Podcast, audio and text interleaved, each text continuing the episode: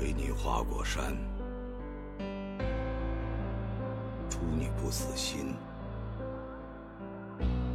他们说这是天命。有人说他帮唐僧取到了真经，也有人说那个成佛的根本不是他，真正早就死在了西行路上。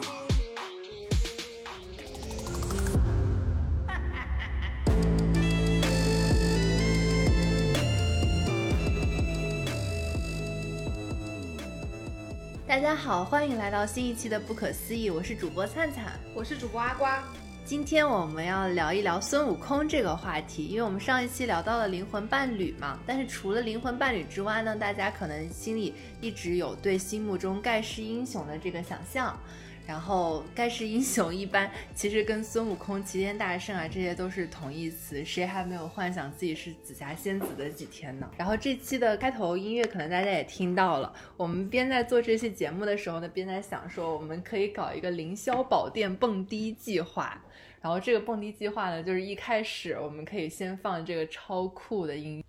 就是《云宫迅音》这个歌真的特别适合做成各种的 remix，然后就带着这种童年的这种热血感，然后带着这种心目中幻想的这种 英雄，就我觉得我真的能蹦一晚上。就是事实上，就我就听着这个歌，真的已经就是快蹦了一上午了。然后我们有，我们真的有做一个凌霄宝殿的蹦迪歌单，然后大家有希望跟我们云蹦迪的朋友们呢，可以进入我们的听友群，然后做一个这样的分享。然后我们听友群的入群方式就是，你可以在微博搜“不可思议 Bookish 播客”，然后首页上就有我们进入进群的方式，包括我们会在评论里也会写上那个入群的入群的方法。然后希望大家能够多多参与到这里的讨论。然后这期呢，我们的评论也是有抽奖环节的。这期的评论的主题是：如果你是孙悟空，你最想做的事情是什么？然后这一期我们也给大家准备了小礼物，然后礼物就是 Molly 系列的西游系列盲盒两个，哦希望大家踊跃参与，这真的很可爱，嗯，是的。可以期待一下。那我问一下阿瓜，如果你是孙悟空，你最想做什么？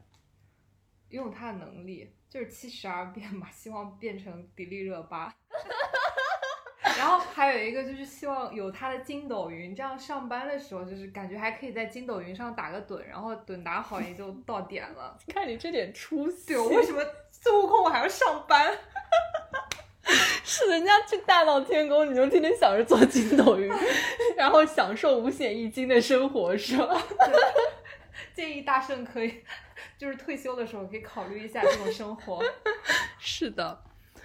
嗯，然后我关于我们的这个云霄宝殿蹦迪计划，其实我们有一个非常详细的一个规划，就比如说，就首先我们作为两个像在盘丝洞里播音的人，我们可以先请很多的盘丝洞的小姐妹们，然后去云凌霄宝殿，然后和大家仙女们一起，然后我们的主题就叫做 Saint and Sinner，就是圣人和罪人，然后大家可以按照这个来打扮，然后开场的时候先放先放一排干冰，制造仙对，一定很足。对，然后各种各路神仙妖怪开始陆续出场，然后开始带着我们的这个呃凌霄宝殿蹦迪神曲开始一系列，包括呃包括很多有歌词儿的歌啦，反正对，希望大家能够享受其中。对，然后干冰一定会多到你看不清对面是仙是魔，然后就开始一场仙魔社交，六界之中，广发英雄帖，希望各路仙魔踊跃参与。话说回来，就是疫情期间，我真的就在家里看，就是看《三生三世枕上书》嘛，然后就其实还挺好，哎，很甜。然后完了的话，这件事就导致我在很长一段时间，因为我是自我个人隔离，所以在很长一段时间，我看见的唯一的女性就是迪丽热巴和我自己。就导致我每天照镜子都觉得自己特别的丑，因为我们也没有看见任何其他人做参照。姐妹别折磨自己。迪丽热巴，迪丽热巴，听到这里，请请收下我们的赞美，以及我们等到七十二变之后再跟你 比个高下。对，然后今天呢，就是我们这个阅读想说的主要的主题就是孙悟空这个话题。终于到正题。然后，然后我们主要想说的一本书是这本我在公共场合哭了五遍的书《悟空传》。就是对我知道大家其实评价这本书也有很多说《悟空传》就是有点像那种爽文啊，就是很肤浅的一些点。但是它确实有一种反抗精神在，以及一种就是很少年气的这种热血很燃的感觉在。所以我觉得，就至少第一遍的时候。就大多数读者在第一遍的时候看《悟空传》，就都是要么哭，要么整个心里一种东西被点燃。然后可能到第二遍的时候，你再就是去魅了嘛，就去掉它的这种所有语言结构啊这些会戳你点的东西，再看它这些，可能还可以看到一些结构还不错。但完了的话，可能到后面再深究，就会觉得说，哦，它因为就是调料有点重，而让你可能会有一点点，就对它其他的就是。不是这么好的评价，但完了的话，我觉得就是作为一个我，我当时是在飞机上看，就真的是哭了五遍。我当时哭完我都惊呆了，就是回想我怎么会在公共场合哭五遍。然后，然后乘务员看我真的宛如智障，就是 就是他说，请收起你的小桌板，请收起您的小桌板。然后我还在哭，那三万米高空流下来的眼泪一定是天使的眼泪。好感恩感，肯定是我们蹦迪之中 流下的泪水，对不对？对。然后它是一个很具有反抗精神的作品，就是他提出一个观点：孙悟空是妖王，但是他，但是我们从来没有在《西游记》的时候从来没有想过，他作为一个妖王出身，他大闹西大闹天宫之后，他居然选择就是去取经，就是顺应这个规则，然后杀死其他的妖，然后成佛，成为斗战胜佛。这件事情，就我觉得《悟空传》里面提出的这种反抗精神特别的好。然后它里面有一个中心主旨吧，就是说成佛就是消亡，西天就是寂灭，然后西游就是一场被精心安排成自杀的谋杀。然后它里面就是《悟空传》的主题曲是华晨宇的《齐天》嘛，里面就有一句话，就是说也是金河在本人就是有参与作词的，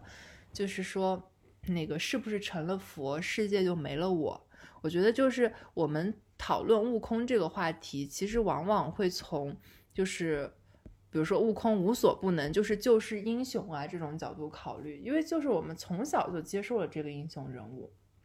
然后再长大一点，可能看了《大话西游》，然后就会说，呃，我们我们可能就是从配偶的角度来想，哎，我们希望一个有孙悟空这样的人，盖世英雄。踩着七彩祥云来娶我那样，嗯，然后就是就是也是从配偶的一种完美的要求角度，但虽然《大话西游》可能是一个有一点那个悲剧的小故事吧，然后也有后面这个人好像一条狗啊那样子对爱情的所有的评论，就是你最后归于平常的那种评论，很狼狈嘛，就也有真实的一面在。但完了的话，其实我们很有时候就很少从一些就孙悟空自身。就我作为一个盖世英雄，我自身的压力有多么的大，或者是说我自身到底要不要做这个英雄来讨论。就我知道，就很多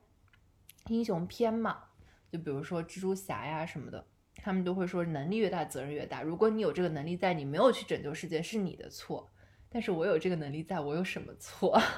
对对，就是还蛮少人会说从这个英雄本身，然后。去思考他是不是生来应该如此，就没有人去好像从他的角度去想过他，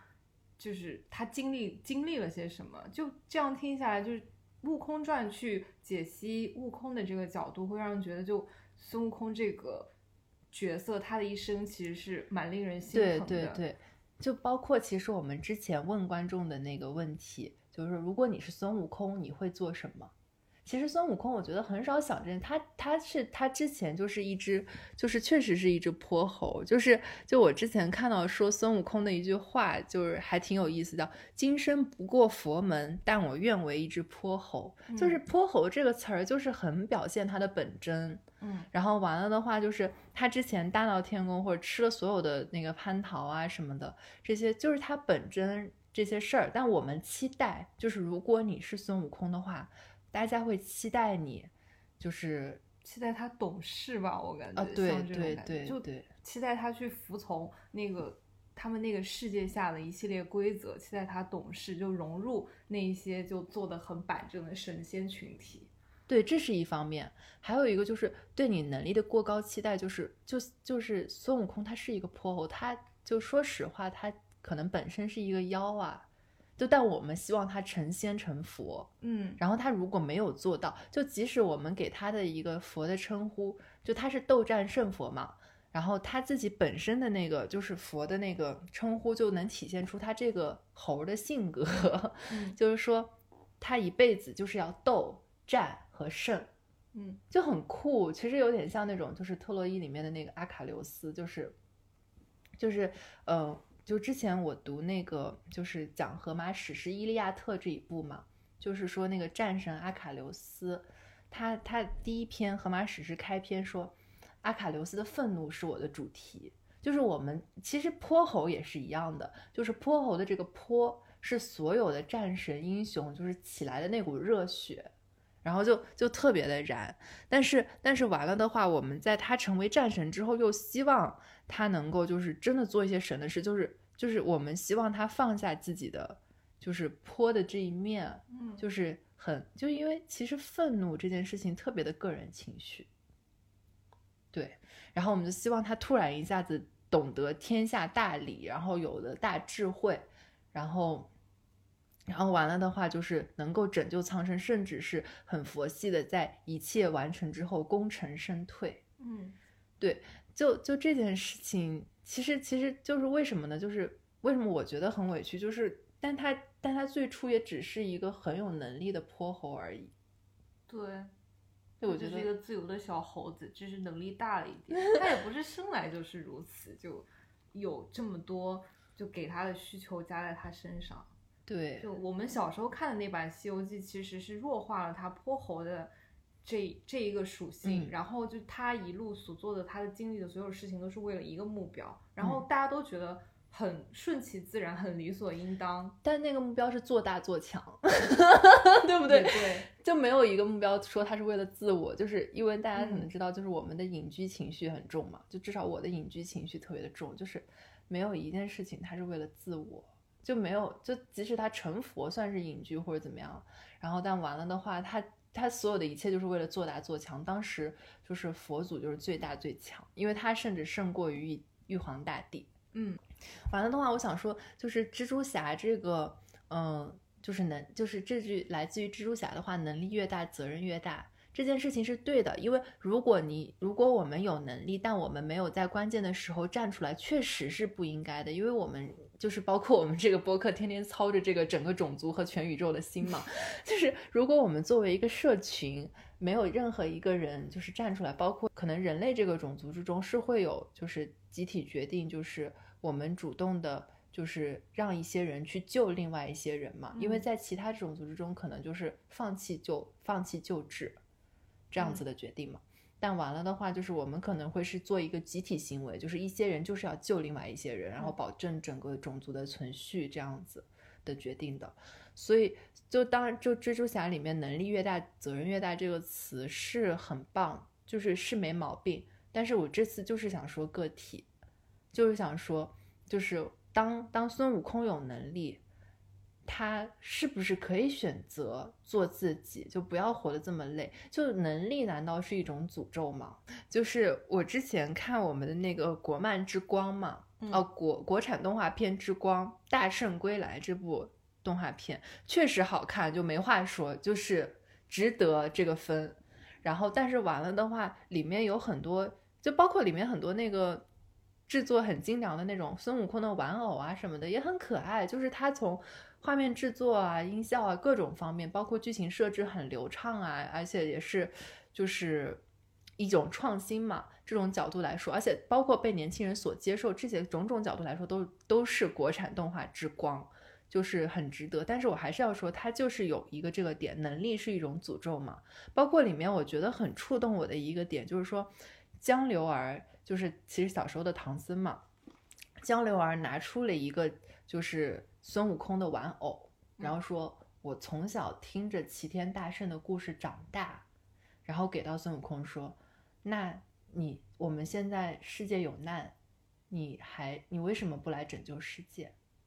就是你是齐天大圣啊，你为什么不拯救世界？然后当然这个点最后说动了孙悟空，孙悟空就出来就重出山了嘛。然后大圣归来就是跟这个标题一样，就大圣重新降临到这个世界上，然后摆平了一切，然后大圣也找回了原来那个鲜衣怒马少年时的自我。嗯，但是我就想说，大圣归隐有什么毛病？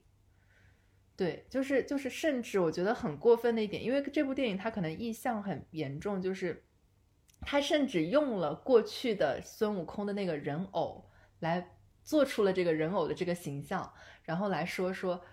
那你的你为什么不能像过去那么精彩，对不对？你小时候考一百分，你为什么最后不能够，比如说工作中功成，你为什么长大不能赚一百个亿？伤仲永这种是吧？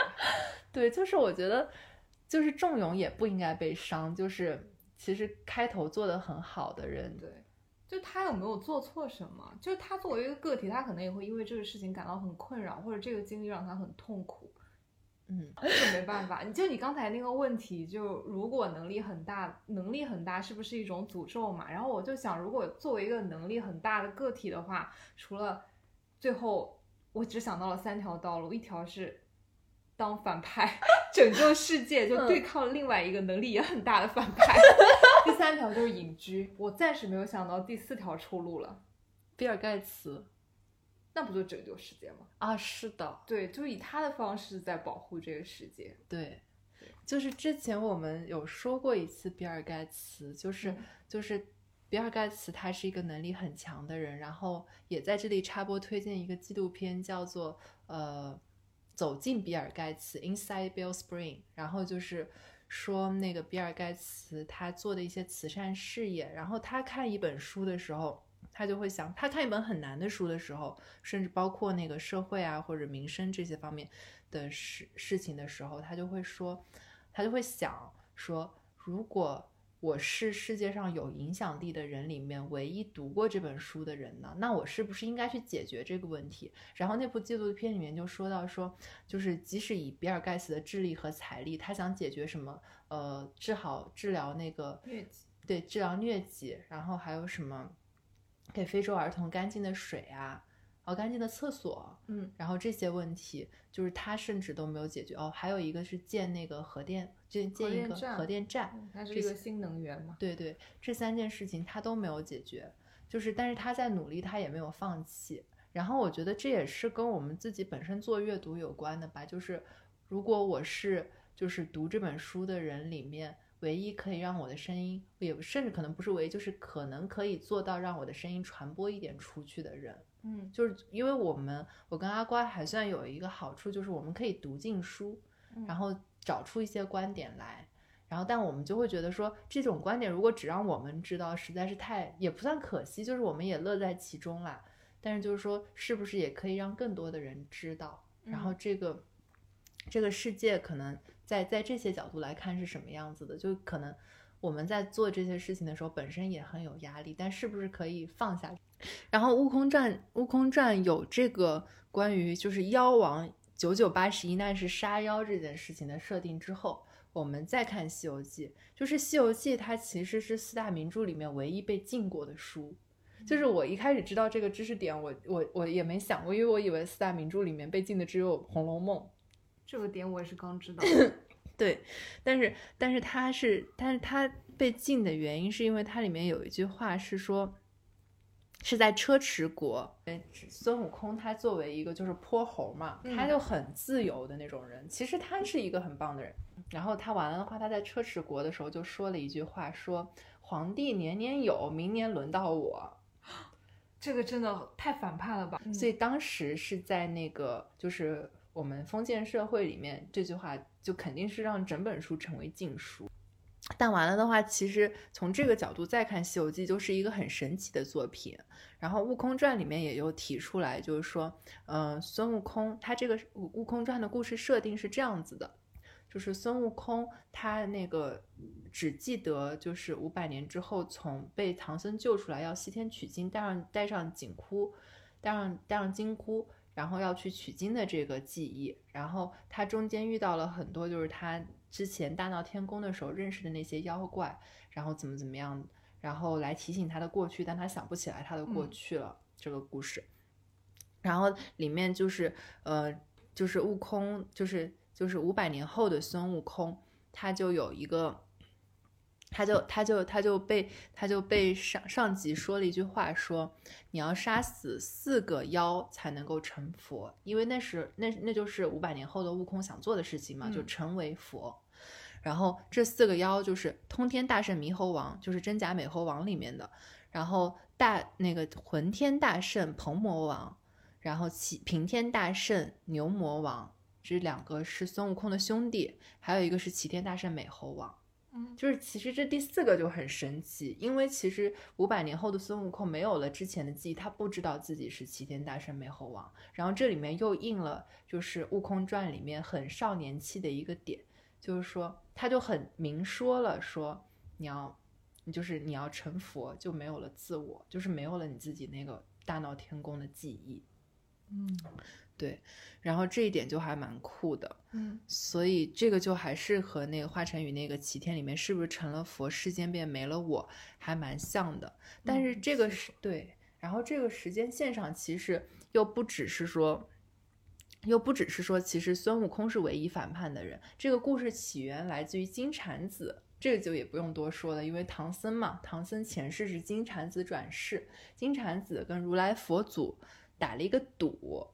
然后金蝉子信的是大大乘乘佛佛教，对，然后大乘佛教呢，就是要众生能够圆满对众生能够圆满，然后如来信的是小乘佛教，就嗯是求得虚空，你放下现在的欲望，然后修来世的福气嘛。嗯然后呃哦，完了的话，金蝉子就跟如来佛打了一个赌，说这辈子还是有人可以逃出如来佛的手掌心的。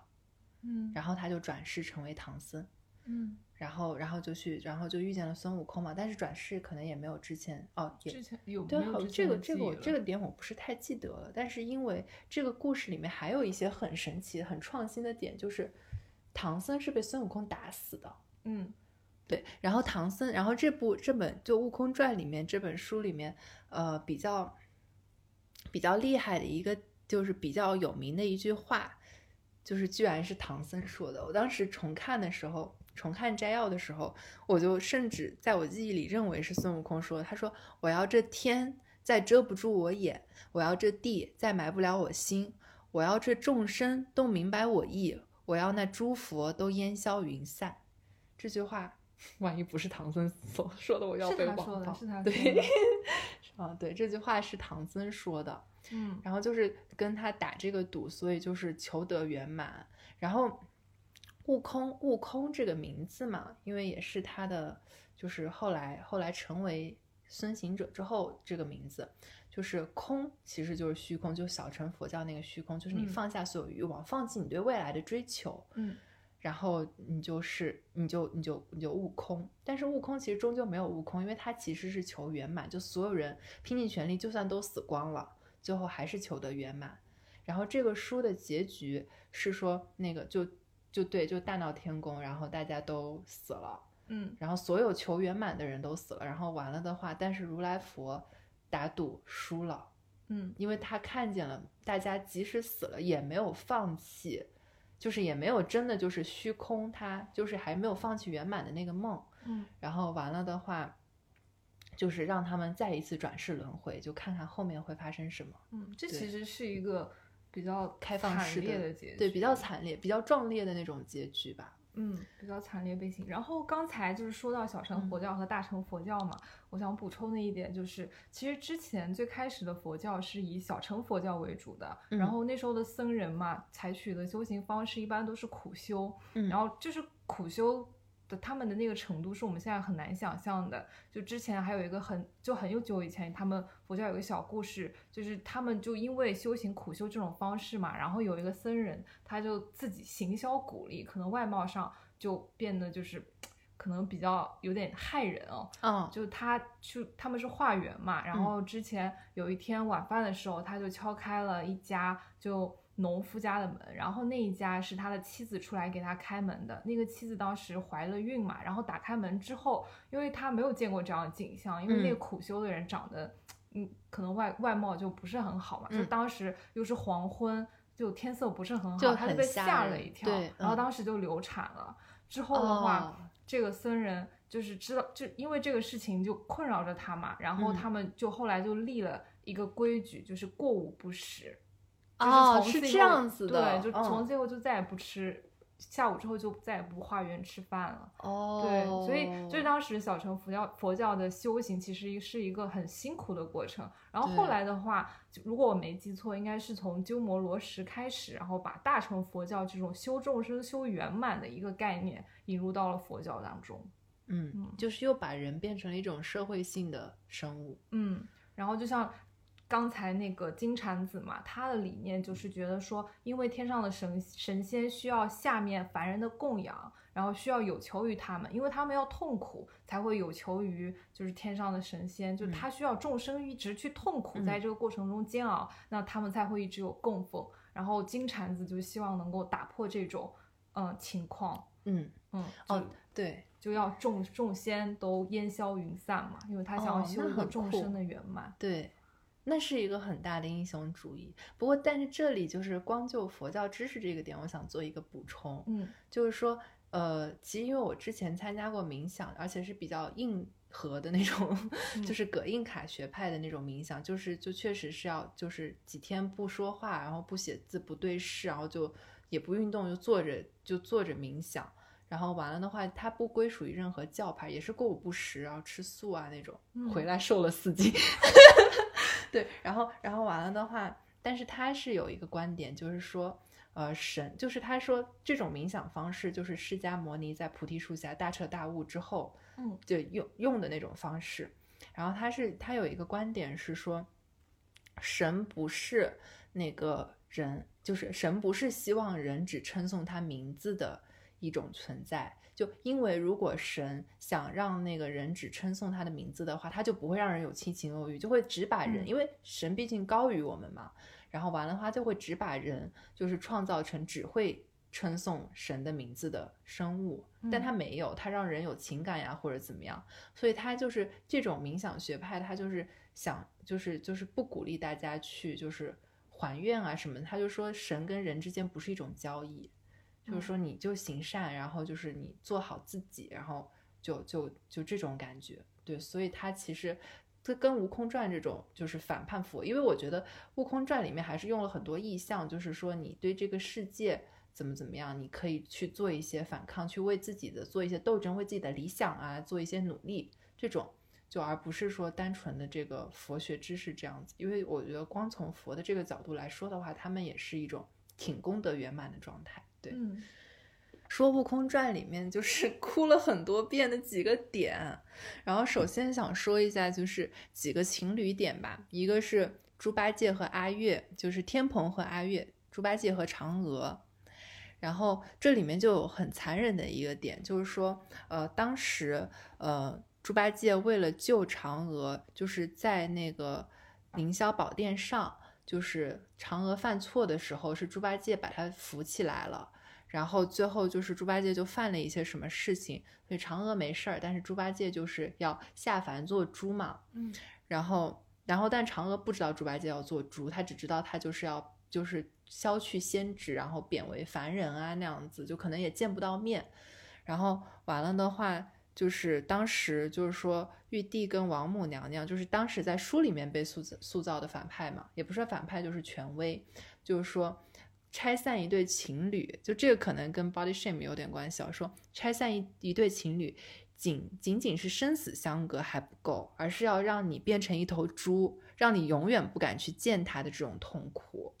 就是说，如果如果你是一头猪，你还敢去见你的爱人吗？就是你可能会认为自己不够好，就再也不想去见他，就说我留住我自己还是天蓬元帅的那一面，至少这种爱永远在嘛。杀人诛心啊！杀人诛心超惨烈，但这里面有特别让人感动的一个点，就是就是爱情还是很伟大。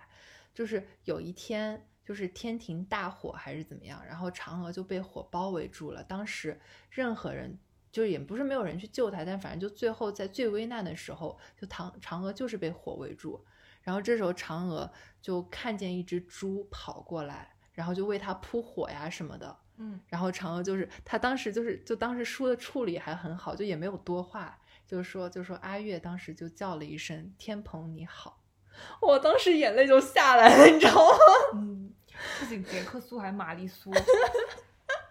不，我就觉得当时就是，我就觉得说，因为因为嫦娥也是相信为他做这件事情的人，因为其实就是因为天蓬认为自己太丑了，或者只是一头猪配不上嫦娥，就不敢去见他，也是一种爱。但完了的话，其实嫦娥爱天蓬不是爱他的什么声名远扬，然后也不是爱他威风凛凛、嗯帅气的外表，他就是可能爱他们本身这种亲密关系本身。这个点，然后当时大火就是嫦娥要死了的时候，就包括之前就是呃猪八戒被判刑是因为扶了，就是在天庭上犯众怒扶嫦娥起来，然后这个点就是就是他嫦娥在最危难的关头知道会来救他的人只有他的爱人，就即使他那时候是一头猪，他也知道那头猪一定是天蓬，然后我觉得哇太酷了，就是对还是蛮少年气的，很英雄主义的一个对点，对，这也是我们为什么这么喜欢金河在这部《悟空传》作品的原因。嗯。嗯，虽然一直说它是一定程度上的爽文吧，但是就不耽误我们喜欢它。啊，对，而且他那种语言的推进，就是刚才那些呃多说的话，就是完全是留给自己读读者自己想的，就他给读者很多想象的空间。嗯然后完了的话，他当时就就四个字：“你好，天蓬嗯，就悲情中带着壮烈。”这就很轻描淡写，就跟那个“你好，Siri” 是一样的。嗯但完了的话就很壮烈，瞬间眼泪就流下来，内心戏爆棚那样子，嗯我就觉得特别棒。然后还有还有个点就是说，呃，沙僧，因为他们师徒几个人嘛，然后沙僧就是在天庭打碎了一个琉璃盏，因为沙僧的地位很低嘛，打碎琉璃盏之后呢，他就被就被判了，被判刑。但但其实是被迁怒的那个时候。对对，是。然后，然后完了的话，他那他那么好几好几万年，就好几百年，都是为了攒那个琉璃盏的碎碎片，嗯然后就是把它拼回去，然后向向玉帝王母道歉。但是他最后居然就是玉帝王母都不记得就是琉璃盏这件事情了，但是沙僧的命运却没有办法被改变，就是他被判刑被处罚的这个命运没有办法被改变。嗯，他自己也一直抱着那个执念嘛，就他觉得就是琉璃盏造成他现在这个境况。对他觉得就是自己的错，嗯，但是没有想过其实是那个决定他这件事情的人的情绪问题。嗯对，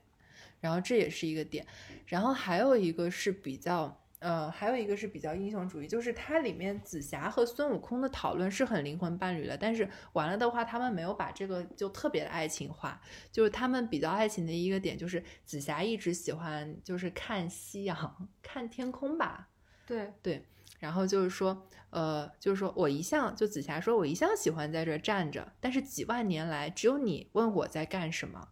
然后孙悟空就孙悟空就是一个泼猴，就很可爱，然后就说：“可是我的确想知道你在干什么呀。”然后紫霞就很浪漫说：“因为你有灵魂，就因为你在意，就是在意，就是大家在做什么事情，而不是就是像这个天宫一样，所有一切就是不像其他的对按按部就班，就是嗯完全没有人在意说你到底就是心里的感受是怎么样的，就嗯很压抑那种。嗯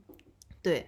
但是完了的话，我我我之前看那个《悟空传》的时候，就是有一有一个镜头，有一不是一镜头，就是有有一个片段是说那个悟空被抓了起来，就是为什么《悟空传》开头是从五百年后，就是孙悟空开始西游开始的，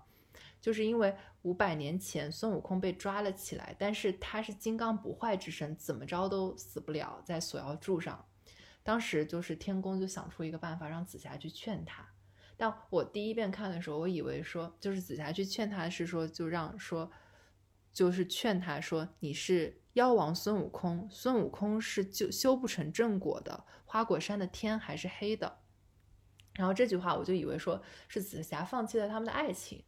后来我后来我仔细想一想，然后就是也查了一些资料嘛，是说当时那个孙悟空的花果山确实是那个天是黑的，就是当时花果山已经寸草不生了，然后孙悟空是有一个理想，就是要修复花果山嘛，让这个绿水青山啊这种感觉。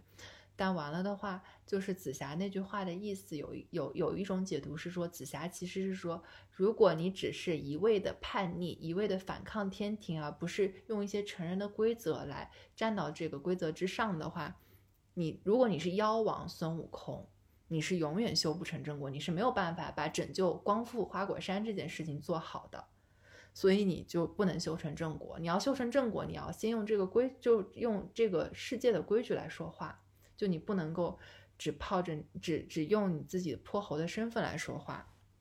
然后就是这这就这这本书就是这一段儿到最后就是紫霞说完这句话，然后孙悟空在锁妖塔上的眼神瞬间暗淡了下来，他决定去转世投胎。嗯，然后这一段的话，在电影《悟空传》里面，其实也就是基有本上还原了。嗯，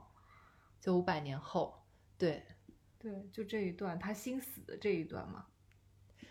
对，我刚才说了这么半天，就想说他不是心死，他就是为了顺应这个规则。就是他突然顿悟了，是吗？对对对，就是想说他其实顿悟了这一段。但其实如果就《悟空传》这部作品，就这个小说作品来看的话，我我我感觉我直到现在都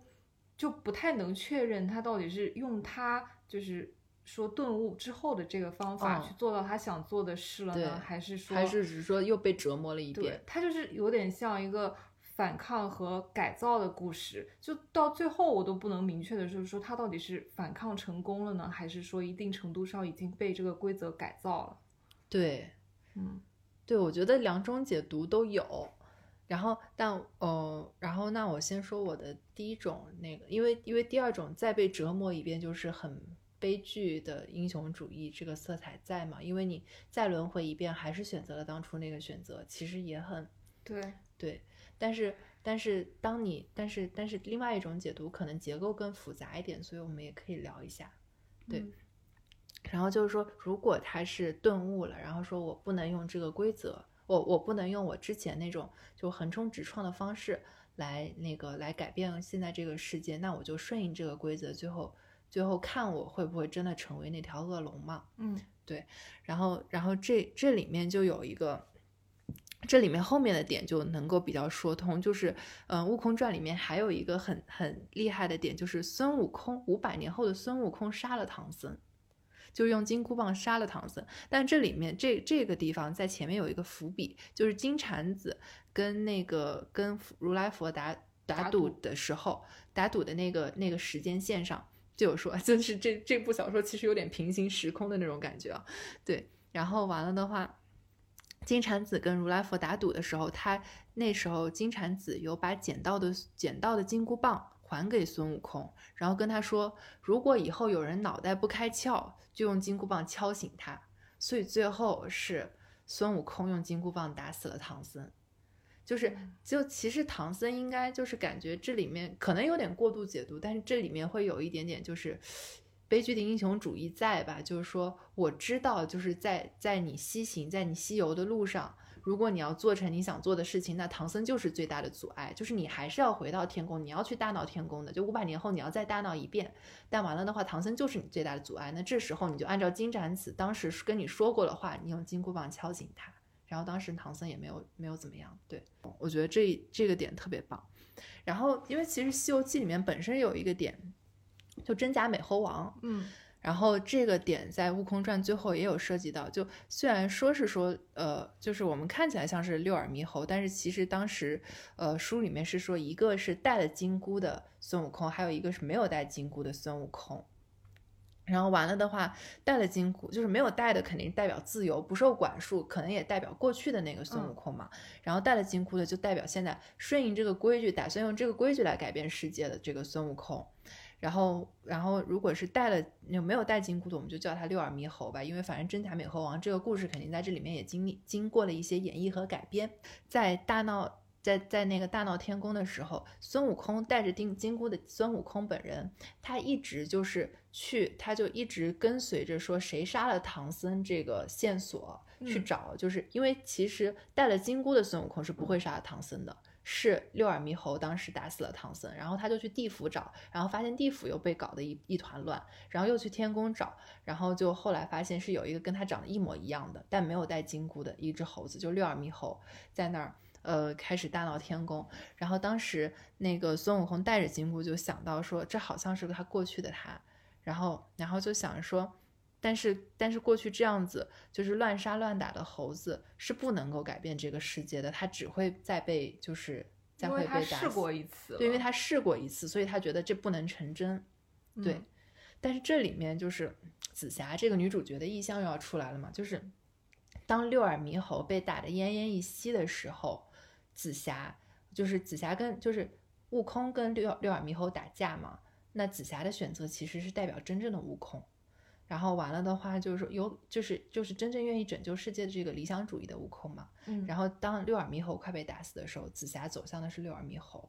然后最后这个打架的结束也是，就是过去的悟空，就六耳猕猴跟悟空也基本上是合为一体了吧。然后最后就是这样子一个结局，然后反正大家团灭，然后走上新的一轮轮回这样子。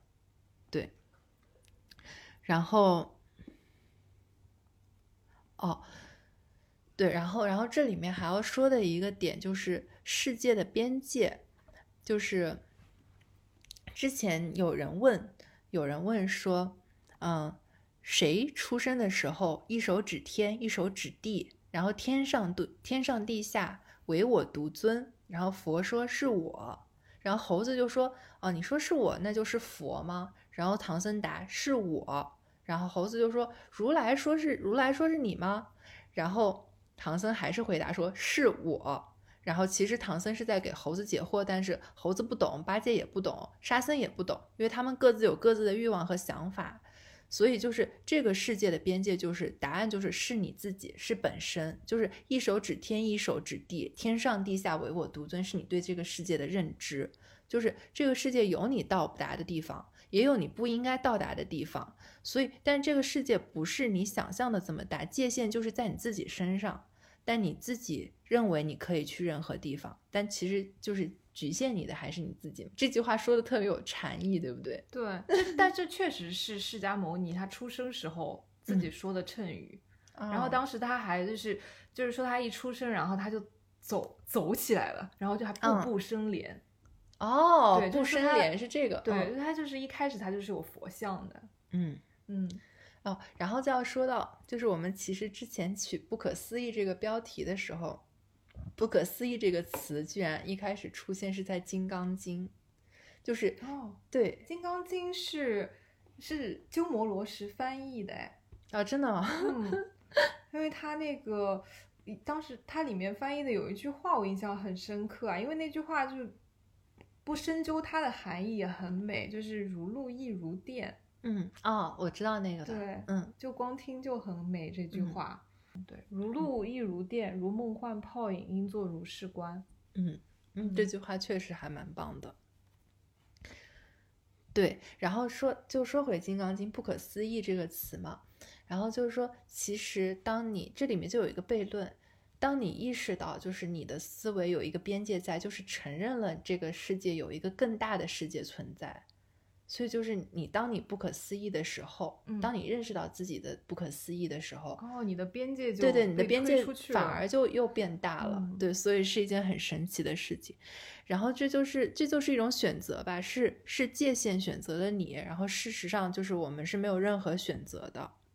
对，然后之前孙悟空要杀那些妖的时候，那些妖其实也没有怎么反抗，就是我感觉是一种妖对妖王的失望吧。就你最后被收安，然后最后选择成佛。就我感觉这个过程中就有很多妖是想要唤醒原来的那个对对美猴王对是的是的因为因为他杀的那些，就他西行取经中他过的那些难，就杀的那些妖，很多都是他之前的追随者，他的朋嗯友，他结拜的兄弟。但他不记得了。对，这很痛苦。其实，如果他后面想起来的话，我都在想，就如果他要去得到那个所谓的佛性的话，他佛性和神性，他嗯就要，就是要从自己身上，就从自己心里去挖空多大一个洞，嗯。他才能够让这些事情过去。对，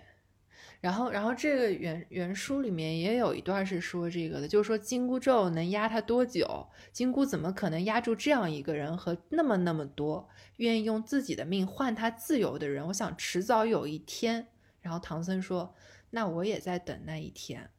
然后那一天他会消灭所有他面前的东西，包括你和我。然后唐僧说：“我知道，但我会等那一天。”所以其实这本书里面是说唐僧还记得金蝉子那时候的记忆，嗯就可能有一种解读说他还记得金蝉子时候的记忆，所以他选择就是自己牺牲，就是消除孙悟空大闹天宫之前的最后一个障碍。对，嗯，他们都有一种宿命的悲情在里面。嗯，这里面我有想到那个《三体二》里面那个丁仪，就是就是丁仪那个科学家嘛，说嗯我们要、我们要去找一批找一瓶找一找一些科学家去观测近距离观测水滴。嗯然后丁仪就选择了去，就是他说我这么大把年纪了，我做完这件事，我人生就圆满了。也不是他大概原话不是这样，但我理解差差不多是这个意思。然后我就当时我就觉得有一种很棒的那种，就是宏大的宇宙观在。嗯然后完了他，他有那种朝闻道夕死可以的那种感觉，对。嗯然后说到朝闻道，又是刘慈欣写的另外一篇短篇小说，然后他那篇的设定也可以简而一一概而论嘛，就是说他那篇设定是说，就是有一个更高的文明、更高文明的生物来到地球，然后搞了一个道台，然后说。他们要杀人诛心嘛，所以就说你你们那个到地球上来，可能去就请一些人，就包括霍金啊什么的那些人来问一个问题，然后问完那个问题，如果我们回答得出来，然后你就你就会在那个台子上消失掉，然后如果我们回答不出来，你们就赢了。嗯对，所以有很多人就是跑到那个台子上去问他们认为人生最终极的那个问题，然后就是真的就是朝闻道夕死可以。然后我觉得哇，这种特别壮烈，就是人生中有这么多特别棒的问题。然后我，但我之前看豆瓣评论有一些就还挺逗的，就是我后来跟朋友聊觉得挺逗，他们就经常有人说，跑到那个朝闻道的那个道台上问他爱我吗？如果你问出这个问题，我劝你可别，你一定会消失的。他不爱，就是 这个问题，你直接问一个占星师不行吗？不，我觉得就是他爱我吗？这个问题一旦被，就可能我感情经历也不多，但我觉得一旦被问出来，就证明他不。对，说的有道理。作为感情圆满的人是吧？对，然后然后完了的话，对，但朝闻道后来，但朝闻道的结局这也不怕剧透，因为里面每一个细节都可以被深究，他不是那种就看了开头你能猜到，就他看了开头你知道结尾，在中间的论述很精彩的那种那种小说。然后完了的话，他最后是霍金问了一个问题，然后把外星人给问住了，然后外星人撤出来了那样一个结局。嗯但是这本小说还有这篇小说还有一个很神的地方，霍金死前写的最后发的最后一本书叫做《终极提问》，哦，终极回答。对，然嗯后里面就写了一些宇宙啊什么的事情，然后然后完了的话，就是好像跟朝闻道这个里面霍金提的问题又不谋而合。今天说到这个悟空的选题嘛，其实是因为前两天一部叫做《黑神话：悟空》的单机游戏嘛燃爆出圈，嗯，特别棒。对，引爆了内网外网。然后这个事情就让我看到很激动嘛。一开始就首先肯定是因为这个游戏很棒，然后嗯因为它是中国做出来的第一部三 A 嗯游戏，它画质特别细腻，嗯嗯，对。然后它这个游戏就让我就是也它的创作，还有对于悟空这个 IP 的解读嘛，都有一种反叛精神的内核。其实跟金河在他这部《悟空传》里面的一种悲剧的英雄主义内核也是很很相像的。嗯因为然后我又去搜了这个主创公司游戏科学嘛，制作这个游戏的过程，然后了解了之后的话，我更觉得就是感觉一种冥冥之中自有天意的那种感觉。你来说说。因为他一开始做的也是做了一部以悟空 IP 为主的一个网页游戏，当时他同步也想再做一个悟空的单机游戏，但因为嗯各种原因嘛，就没做得成。嗯但黑神话悟空这个是单机的还是？对，它是单机游戏，就他当时是没做得成，那已经快十年前的事情。然后嗯他反正曲线救国嘛，就去做了一些商业化的游戏。嗯之后到现在可能有一定积累之后，他就是又重拾初心，就再次去做这个悟空的单机游戏，而且做出来了，很成功。嗯然后我就觉得，就是这个过程让我觉得就很受震撼，因为它有一种反叛精神在里面，嗯。是在于就大家都可能觉得中国做单机游戏或者说是好的三 A 游戏就不行，嗯。然后有个公司就说好，那我去做。就包括像前面很多作品，就像《哪吒之魔童降世》啊，然嗯。后还有我们的奇幻的首首部作品，就开启奇幻元年的作品《流浪地球》，它嗯自身都有一种就我觉得反叛精神在里面，就大家就觉得可能没有就不行，就可能一开始不被看好的小众的东西，然后突然有一天终于敝帚自珍的做出来了。我觉得其实也是一将成名万骨枯吧，就是你不知道下面有很多，就是我们当然要凭借一股少年气才能够走到后面，但是、嗯但之前真的一将成名万骨枯，那万骨